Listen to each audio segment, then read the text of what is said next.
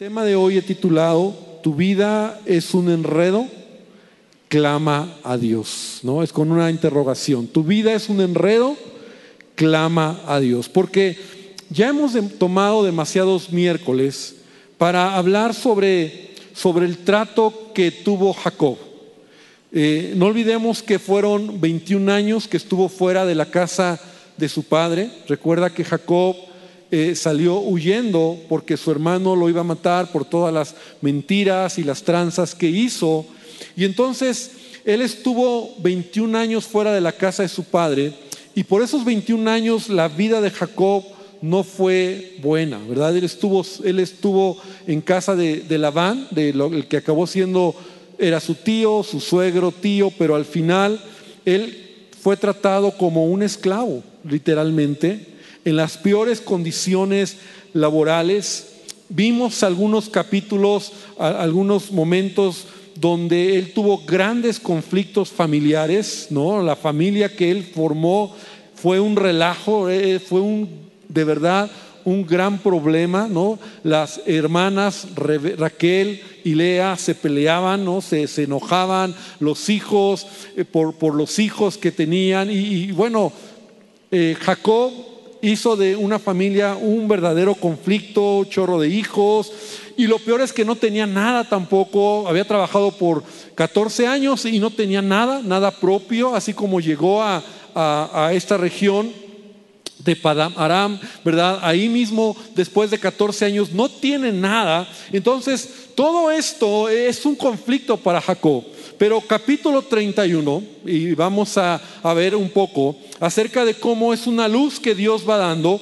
Y, no olvidemos que, que, el tiempo, el tiempo, los años, Dios los va a usar para trabajar en nuestras vidas. Y yo he puesto un pensamiento que, que, dice así, el tiempo se puede convertir en tu mejor aliado o en tu peor enemigo.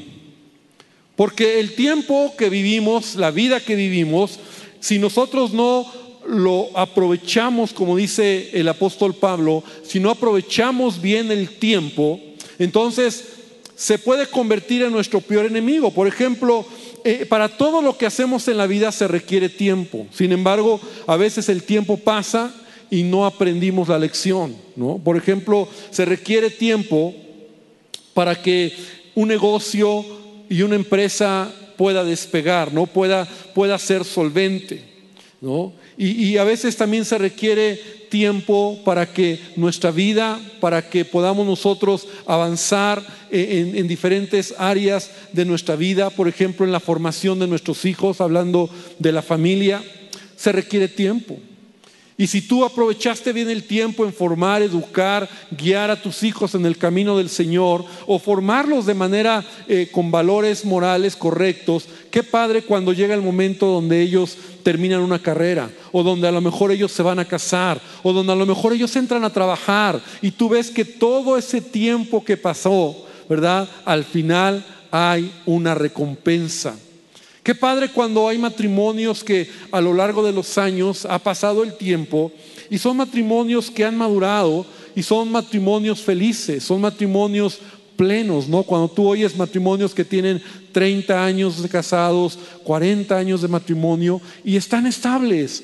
Eso, eso requirió tiempo y el tiempo trajo esa, esa madurez dentro de la relación matrimonial. Como te decía, en el caso de muchos recordamos a lo mejor cuando terminaste una carrera profesional o cuando cumpliste una meta, un sueño, eh, esperaste el tiempo, ¿verdad? Te costó trabajo, pero al final lo concluiste. Entonces, el tiempo puede ser el mejor aliado para nuestras vidas o puede ser el peor enemigo. Porque qué triste, por ejemplo, el otro lado, donde a veces ha pasado el tiempo y no hemos hecho nada donde me ha tocado ver matrimonios que después de 30 años se quieren divorciar, ¿no? Y tú dices, después de 30 años, sí, ya no lo aguanto, ya no lo aguanto, ¿no? Después de varios años no has concretado nada en tu vida, te alejas de Dios. O sea, el tiempo puede convertirse entonces en lo mejor para ti o puede ser algo que te va a destruir. Ahora, no importa qué tan complicado estés, no importa cómo estés caminando. Y encontramos cómo Jacob eh, se enredó en muchos aspectos de su vida. Estaba muy enredado.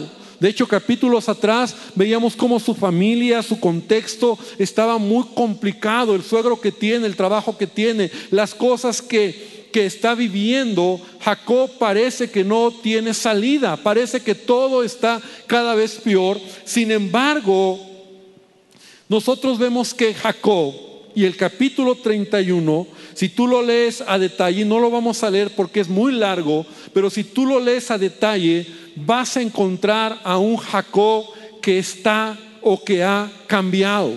Es un Jacob diferente a ese jovencito que llegó 21 años atrás.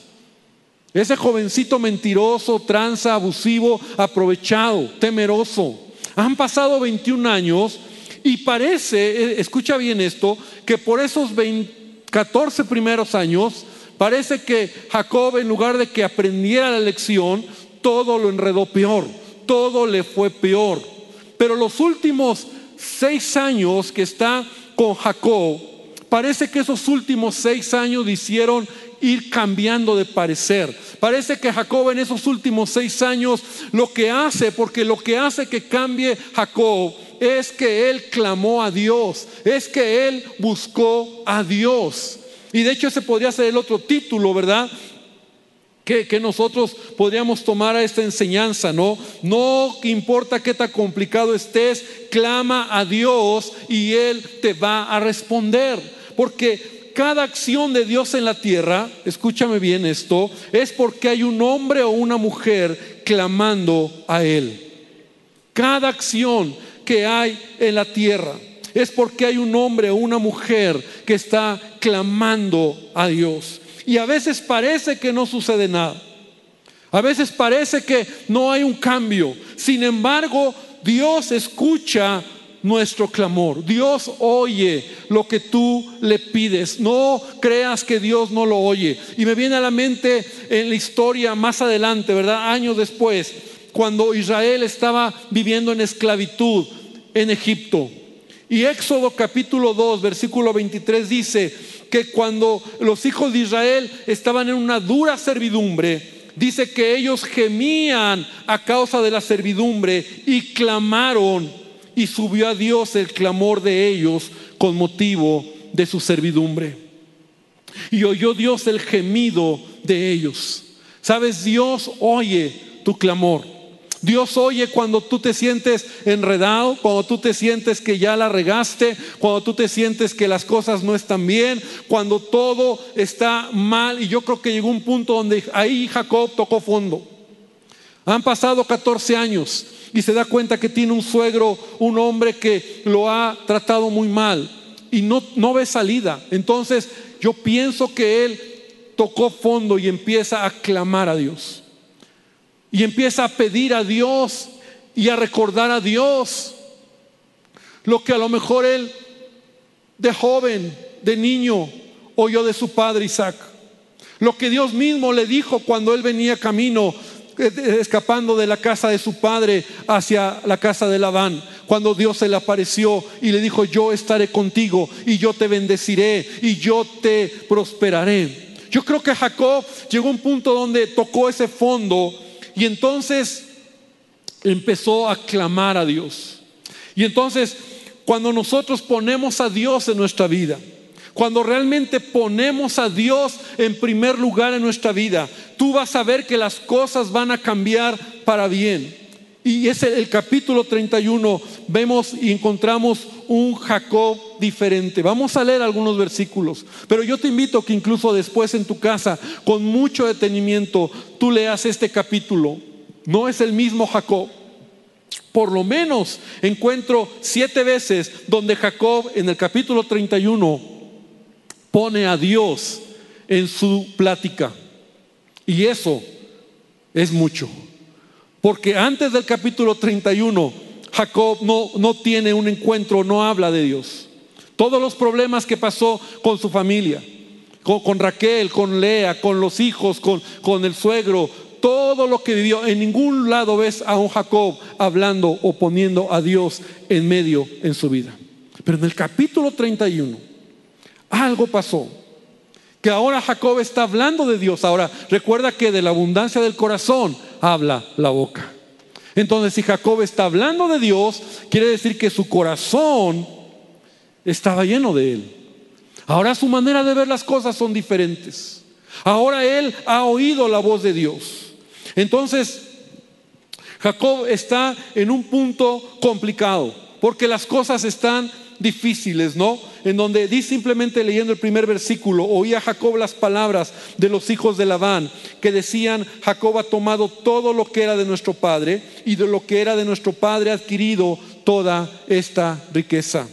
Y miraba también Jacob el semblante de Labán y veía que no era para él como había sido antes. O sea, todo estaba feo. Ya estaba en un ambiente complicado y, y entonces Jacob tiene que tomar una decisión. Han pasado 21 años, como te dije, y para recordar, siete años trabajó por una hija, bueno, por Raquel, que al final le dieron a Lea, otros siete años trabajó por Raquel, pasaron 14 años, y la última vez que tuvimos nuestra enseñanza fue cuando él hace un trato con Labán para obtener algo de lo que él trabajaba. Eran lo de las ovejas y las cabras moteadas. Todas las que fueran moteadas eran para él, que Labán también lo hace tranza, se aprovecha, pero Dios está con él. Y todavía pasaron seis años más. Y cuando entonces Jacob ve que las situaciones eh, familiares con su suegro ya son muy complicadas, entonces él va a tomar una decisión. Y esa decisión es huir de la casa de Labán. Huir de la casa de Labán. Y a veces cuando nosotros tenemos problemas, cuando nos llega, como dice el dicho, el agua al cuello, cuando a lo mejor en tu trabajo tienes dificultades, o en tu familia tienes problemas, o en tu economía tienes problemas. Cuando algún tipo de situación te está llegando el agua al cuello, a veces nosotros solamente reaccionamos, es decir, actuamos de manera deliberada y tomamos decisiones que no son la voluntad de Dios. Y entonces yo quiero que aprendamos hoy cómo no solamente Jacob clamó a Dios, sino que Jacob entendió también la manera o, en la voluntad de Dios cómo tenía que moverse. Porque en toda decisión en nuestra vida, aunque sea problemática, aunque sea complicada, nosotros debemos de buscar siempre la presencia de Dios. Y quiero darte brevemente tres puntos, cuatro puntos importantes para tomar las mejores decisiones, aun cuando a veces nosotros tengamos problemas, dificultades y estar convencidos que estamos haciendo la voluntad de Dios. Porque mira, cuando estás en un enredo, te puedes enredar más. Cuando a veces en la familia estamos en un problema, si no hacemos las cosas a la manera de Dios, nos podemos enredar más. Entonces, tenemos que ser muy sabios para entender la voluntad de nuestro Dios. Y por eso la Biblia nos deja principios. Y yo estaba leyendo el capítulo 31 y estaba mirando cómo estos principios están ahí en lo que Jacob hizo. Entonces, el primer punto y que a lo mejor ya lo hemos mencionado en otros momentos, pero es lo que Jacob hizo, es buscar a Dios. Es decir, preguntarle a Dios y buscar a Dios y saber si es Dios quien me está dirigiendo en la decisión que yo voy a tomar. Yo debo de, entender que, Dios tiene un propósito en mi vida. Entonces, Jacob va a tomar la iniciativa de regresar a casa porque él ya está cansado de la situación en la casa de, Labán, pero él está convencido porque sabe que es Dios quien está con él. Mira lo que dice el versículo 3. El versículo 3 dice, y también Jehová dijo a Jacob. Y eso ahí me hace pensar mucho. ¿Quién le dijo a Jacob? Fue Dios. ¿Qué le dijo? Vuélvete a la tierra de tus padres y tu parentela y yo estaré contigo. Entonces Jacob está convencido de salir huyendo, pero no es solamente porque él lo quiere, porque yo creo que él lo quería desde, desde hace muchos años atrás.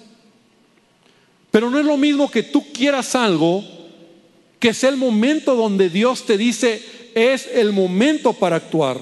Versículo número 13 dice, yo soy el Dios de Betel, donde tú ungiste la piedra y donde me hiciste un voto, levántate ahora y sal de esta tierra y vuélvete a la tierra de tu nacimiento. ¿Te das cuenta cómo es Dios quien le está hablando de manera puntual a Jacob que se tiene que regresar? Jacob no se regresó solamente porque tiene problemas, que tiene problemas.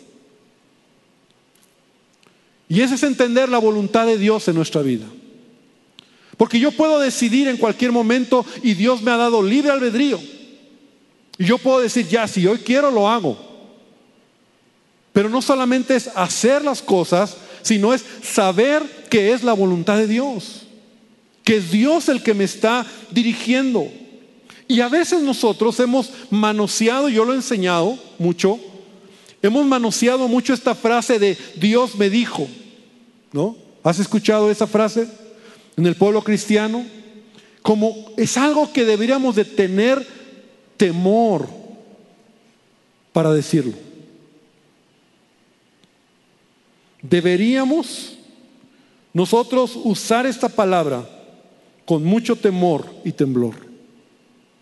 Porque si de verdad Dios me dijo, entonces yo tengo la autoridad, y no digo que no lo puedas decir o, estar convencido, pero a menos que tengas una profunda comunión con Dios, te metas con Dios, clames a Dios, busques a Dios, entonces podrías decir, sí, yo sé que Dios me dijo. De verdad, hermano.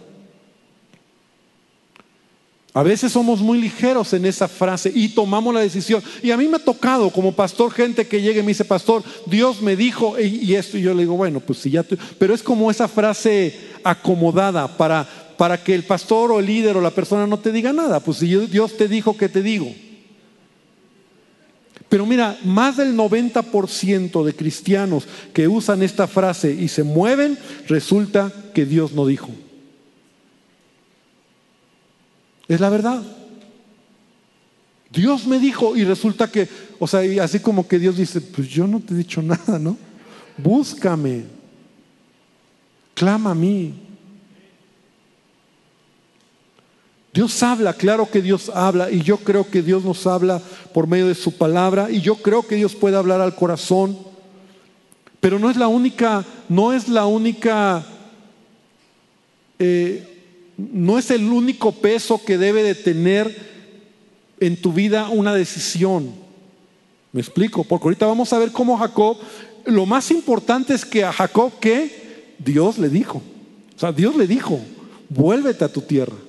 O sea, Jacob pudo haberlo hecho antes. Él ya estaba cansado. Él ya estaba desesperado. Pero él no lo hace sino hasta cuando Dios le dice.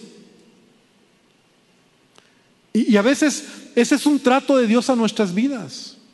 Pastor, es que ya no aguanto el trabajo, es que esta situación familiar, es que este problema. Y la pregunta es, ¿y no será que eso es un trato de Dios para tu vida? O dices, Dios me dijo y ahí nos vemos.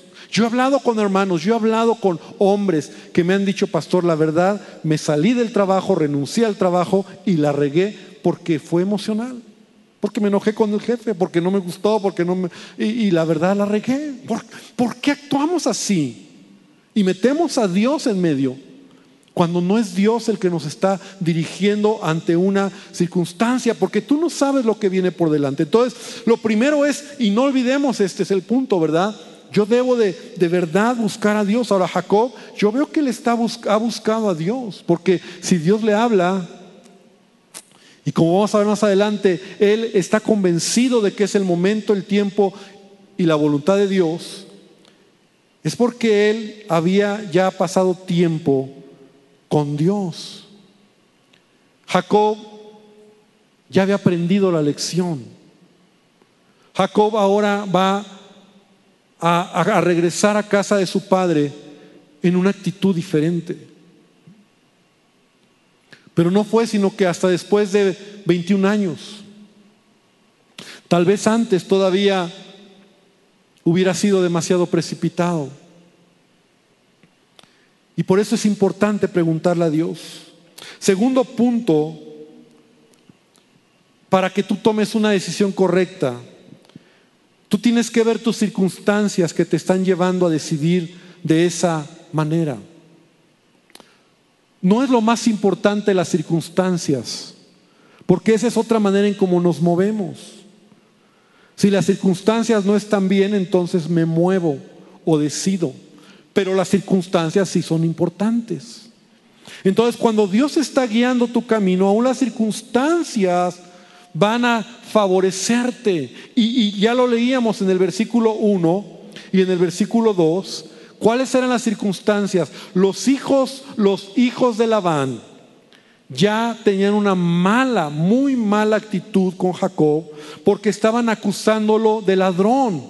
Él se ha robado todo lo que era de mi padre. Eso era una mentira, pero era una actitud ya de, de, acusar a Jacob de ladrón y, decían, él es rico porque se lo robó de mi papá. Versículo 2 también, Labán ya había cambiado su actitud hacia Jacob, ya no era el ya no era el, siervo o el yerno consentido, ¿no? Sino ya no lo quería. Y en el versículo 7 dice Jacob, cuando está hablando con sus, con sus esposas, con Raquel y Lea, y vuestro padre me ha engañado, me ha cambiado el salario diez veces, pero Dios no le ha permitido que me hiciese mal. O sea, las circunstancias que Jacob está viviendo son muy complicadas. Es imposible ya vivir bajo el techo de Jacob porque de verdad este hombre era, acuérdate, era el papá de los tranzas y de los que se aprovechaban. Entonces, en esa situación, Jacob se da cuenta cómo lo están tratando y, sabes, Dios usa esta mala onda de los, de los hijos de, de, los hijos de Labán, de la mala onda de, de Labán mismo, para empujar a Jacob. O sea, Jacob dice, ya me tengo que salir, ¿no? Porque ya de plano ya, ya no se puede. Y a veces Dios usa las circunstancias también para empujarnos. Porque a lo mejor nosotros vemos una situación, como te digo, no es lo más importante, pero sí es importante las circunstancias, que pueden ser circunstancias desfavorables, como el caso de Jacob, o pueden ser circunstancias favorables también, que pueden ayudar a favorecer tu decisión que tú estás tomando. Entonces, punto número uno, Jacob pone a Dios en primer lugar, busca a Dios. Punto número dos, las circunstancias, ya el ambiente está muy feo. Jacob entonces dice, me tengo que ir. Pero él no se va todavía. Aquí viene mi punto número tres. Jacob pide consejo o consenso. Y así le puse. Y, repite conmigo, consejo o consenso. Y esto lo añado a lo que muchas veces yo mismo he enseñado. Porque ve lo que dice el versículo, porque bueno, uno de los mayores problemas al tomar decisiones es hacerlo solo. Eso es lo peor. Varones, mujeres, lo peor que podemos hacer en la vida es tomar decisiones solos. Nos sentimos muy efectivos, Muchuchas, ¿verdad? Yo la sé, yo la voy a hacer. A mí nadie me dice lo que tengo que hacer. Ándale pues. No es así la vida. Y la vida está llena de, de ejemplos donde es importante aprender a escuchar el consejo y añado el consenso. Y te voy a decir en dónde Jacob vio el consenso. Versículo 4.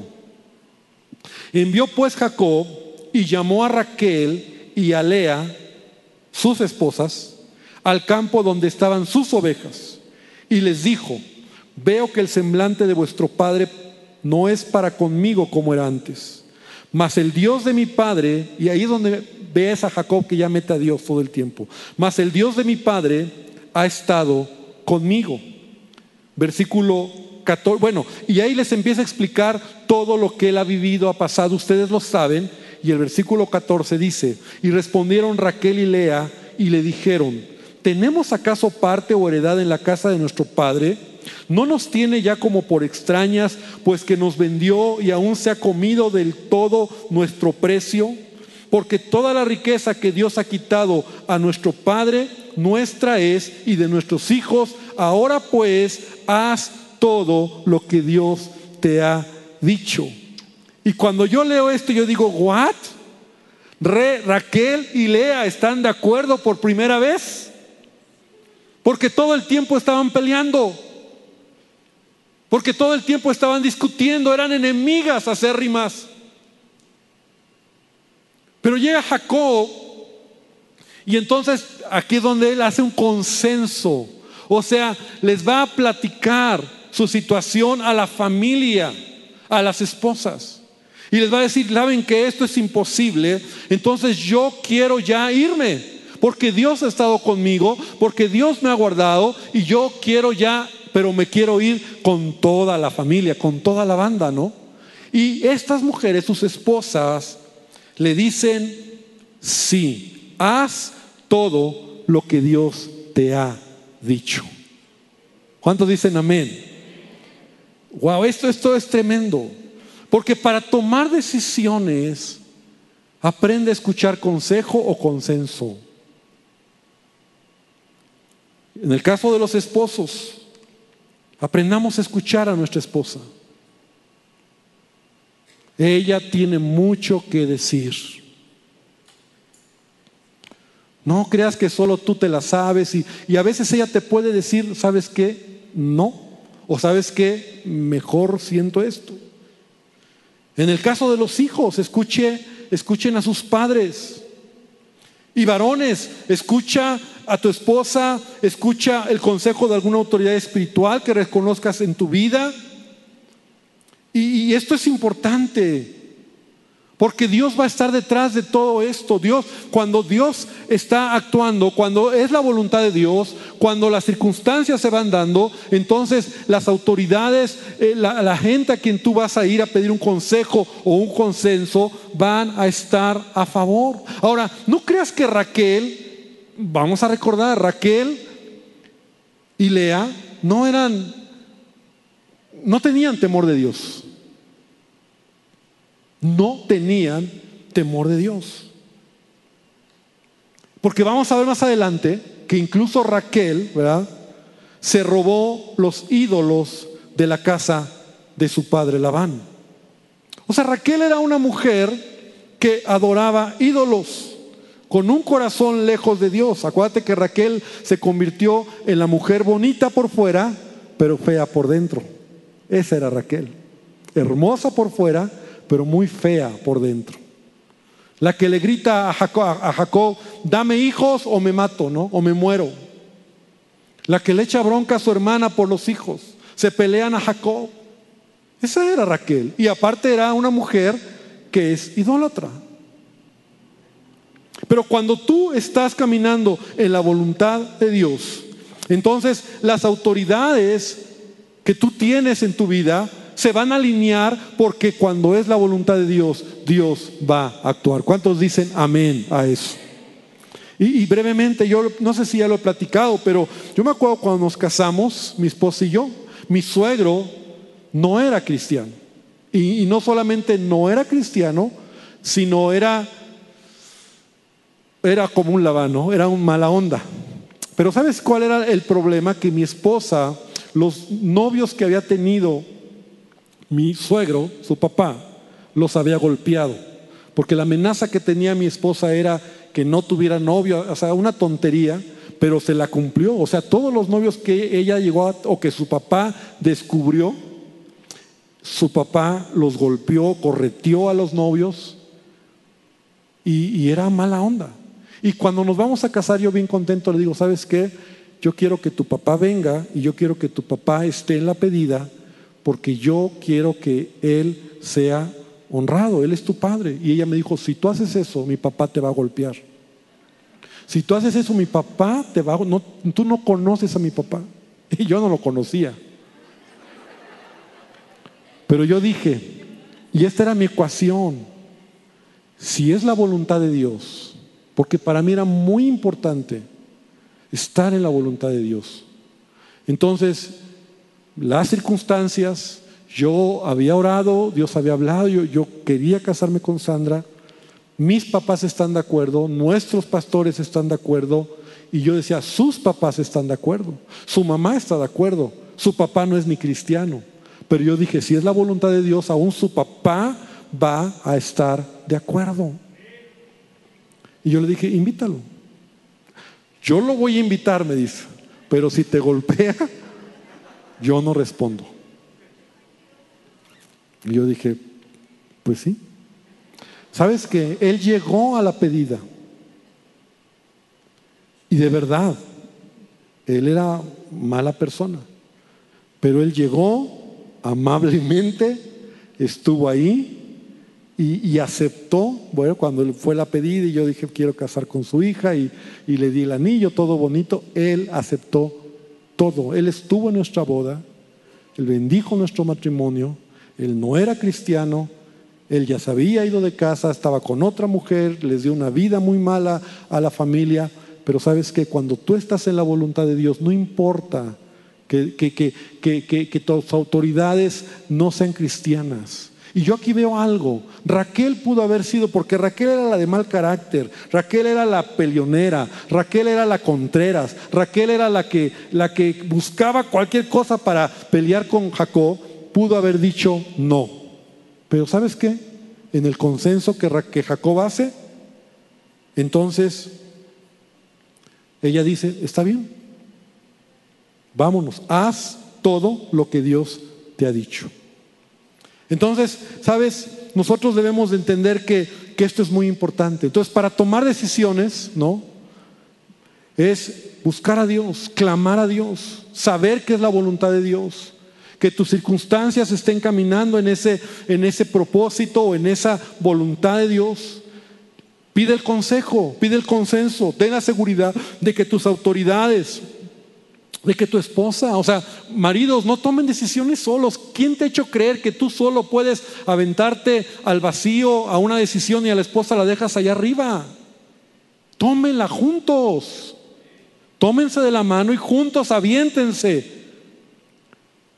Y si la riegan, la regaron juntos. Y si salió bien, salió bien juntos. Pero no es como que tú solo decides solo, lo haces solo. O jóvenes, no decidas solo, porque para eso Dios te ha dado unos padres, para eso Dios te ha dado una autoridad espiritual. Busca consejo o busca consenso. No para que te digan lo que tú quieres oír. Porque a lo mejor Jacob pudo haber, como te decía, a las esposas se le hubieran haber puesto difíciles, pero todo está listo y entonces dice en el versículo 21 que literalmente salieron a escondidas huyendo de casa de Labán. Huyó pues con todo lo que tenía, se levantó y pasó el Éufrates y se dirigió al monte de Galad. Y al tercer día fue dicho a Labán que Jacob había huido, porque aprovecharon un momento donde dice la Biblia que Labán se había ido a trasquilar las ovejas, o sea, él estaba en otra región donde él estaba trabajando, lejos de casa o lejos de donde estaba Labán, y aprovecharon para huir literalmente. Entonces ahí viene Jacob con los camellos, dice con las esposas, con los hijos, con las ovejas, con todo lo que Dios le había dado. Y ahí van tres días de camino. Y después de tres días de camino, habían cruzado eh, algunos lugares relevantes. Entonces, cuando Labán se entera, dice la Biblia que la, ¿qué crees que hizo Labán? No, gloria a Dios, que Dios les bendiga. No. Dice la Biblia que Labán entonces fue tras él y no, iba, no era para bendecirlo. Pero aquí viene mi cuarto punto. Cuando decides algo en la voluntad de Dios, no es garantía que todo será extraordinario, pero si es su voluntad, Él estará contigo. Amén. No olvides esto, hermano. Si es la voluntad de Dios, no te eches para atrás. Si Dios dijo, no te rajes, Dios dijo y Dios te va a respaldar. Dios te va a ayudar, Dios te va a proveer, Dios te va, Dios está ahí, aunque las cosas se ponen feas. Es que a veces creemos que, que cuando Dios me habló, cuando todo está bien, cuando mis autoridades están de acuerdo y doy el paso, todo será de color de rosa. No, porque ya es la voluntad de Dios. No, Dios no ha prometido que tus buenas decisiones serán acompañadas, que todo va a estar suave. Dios ha prometido que tus buenas decisiones, Él va a estar contigo aun cuando pases momentos difíciles. Y entonces Jacob ya sale y viene detrás de él Labán. Y Labán viene con todo. Labán, por lo que leemos, por lo que vemos, Labán viene seguramente a matar a Jacob. Así literalmente. Labán viene a matar a Jacob, a quedarse con sus hijas, a quedarse con sus nietos, a quedarse con todo el ganado que Jacob tenía y se lo regresa. Pero entonces en el versículo 24 dice, y vino Dios a Labán. Repite conmigo, vino Dios a Labán. Vino Dios, ahora, wow, Dios le habla a Labán. De noche, en sueños. Y le dijo, guárdate que no hables a Jacob descomedidamente. O sea, en otras palabras le dijo, te calmas, porque yo estoy con Jacob.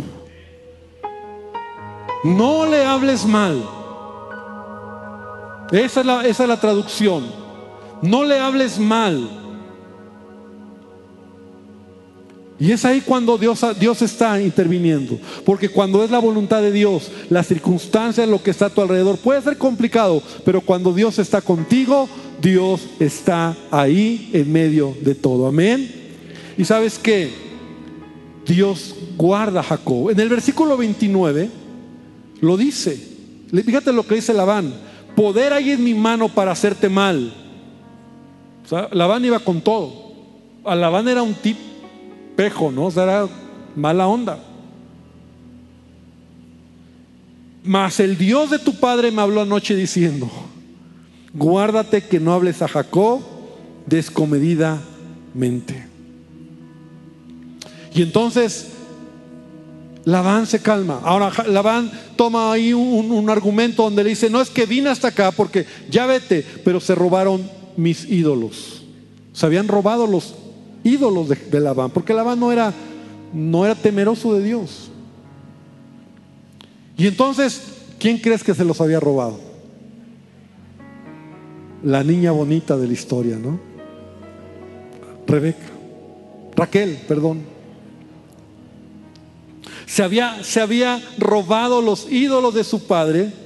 Entonces ahí ves el corazón de esta mujer también, o sea, bonita por fuera, pero por dentro no es temerosa de Dios. Y eso ya lo hablamos.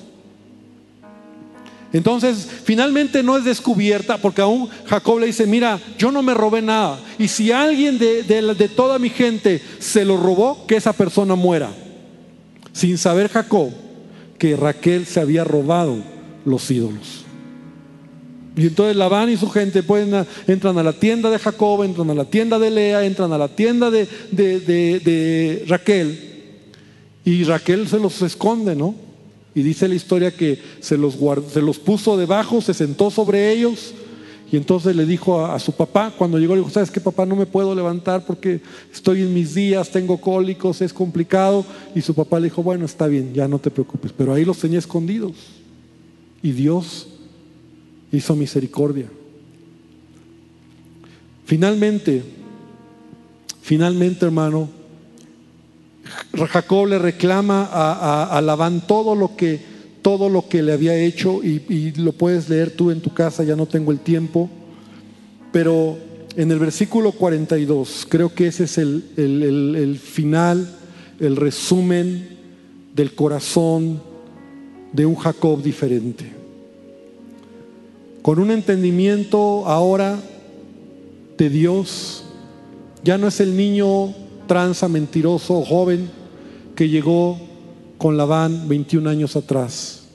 Ahora es el hombre que ha clamado a Dios y que ha puesto a Dios en su vida.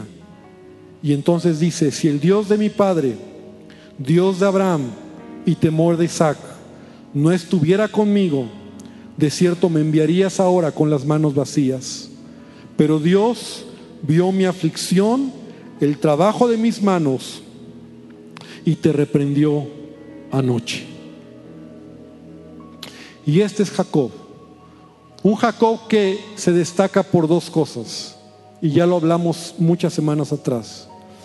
Jacob era un hombre trabajador. Fue lo que le ayudó.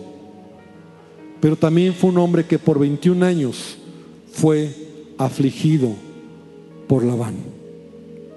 Y eso fue trato para su vida. Y sabes qué, lo más interesante aquí que vemos como dice Jacob, Dios vio. Dios tiene el control, hermano. Dios todavía está en control de nuestras vidas. ¿Cuántos dicen amén? Dios todavía quiere guiar nuestras vidas. Dios todavía oye tu oración y conoce tu clamor. Dios ve cuando estás padeciendo. Dios ve cuando estás sufriendo. Dios ve tus lágrimas, Dios ve tu dolor, Dios ve cuando pasas tiempos de quebranto. Dios sabe cuando tú estás incluso eh, en momentos difíciles, Dios lo conoce. Pero Dios está actuando en tu vida, aunque a veces no lo veas, aunque a veces no lo sientas. Yo no sé, porque me he metido mucho esta historia. Yo no sé si los primeros 14 años de Jacob, Dios no le habló, porque Jacob no, no clamó a él. No lo sabemos. O Dios no le habló, porque a veces Dios tiene silencios para con nosotros. Yo no sé si a ti te ha pasado que hay veces donde te sientes que Dios no te habla. Para Jacob a lo mejor fueron 14 años. No sé si él buscó a Dios, si él clamó a Dios, si él ahí donde estaba con las ovejas le gritaba a Dios y Dios no respondía. Pero llegó el momento donde Dios ya era el tiempo y le dijo, yo estoy aquí. Nunca olvides esto. El que comenzó en ti la buena obra, dice la palabra, la va a perfeccionar. Y a veces Dios tiene silencios en nuestras vidas. Pero no es que no te ama, son tiempos de proceso. Son tiempos donde Él te está procesando en la vida, el tiempo que pasa.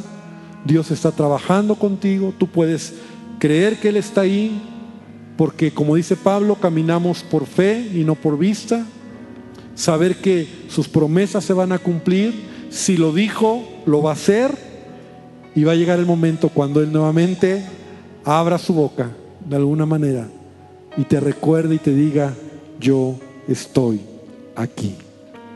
Y eso fue lo que le pasó a Jacob. A partir de capítulo 32 veremos a un Jacob que tiene un cambio radical, un encuentro con Dios. Y aún su nombre cambia de Jacob a Israel, porque ha peleado con Dios y venció, dice, el nombre significa eso, el que ha peleado con Dios y venció. Vamos a orar, el tiempo pasa, vamos a orar. Señor, esta, esta noche te agradecemos nuevamente por abrir tu palabra, por la libertad que nos das de escudriñar tu palabra. Cada vez que leemos y releemos, encontraremos algo nuevo. Y gracias porque lo podemos aplicar a la familia, a nuestras vidas. A veces podemos identificarnos y que nos identifiquemos con Jacob cuando a veces nos sentimos aprisionados, que el tiempo pasa y no hay nada, pero que no olvidemos, Señor, que tú eres fiel y que tú que hablaste lo vas a cumplir. Señor, que seamos dóciles, que seamos sensibles para oír tu voz, que nunca olvidemos estos principios que tantas veces a lo mejor los oímos y los oímos y los oímos y que sean parte de nuestra vida para tomar las mejores decisiones, buscar tu presencia. Señor, pedir el consejo o el consenso, ver las circunstancias y actuar en base a tu perfecta voluntad. Recordar, hoy añadimos que no quiere decir que todo va a estar bien, pero si tú nos dijiste que va, entonces todo va a estar bien, porque tú estás con nosotros, Dios, y en ti confiamos. Y te pido que tú bendigas a tu iglesia y que hoy tú nos lleves, Señor, eh, en esta palabra para caminar y para creer que tú sigues obrando en nuestras vidas. En el nombre de Jesús te damos gracias, Padre. Amén y amén. Gloria a Dios. Aleluya.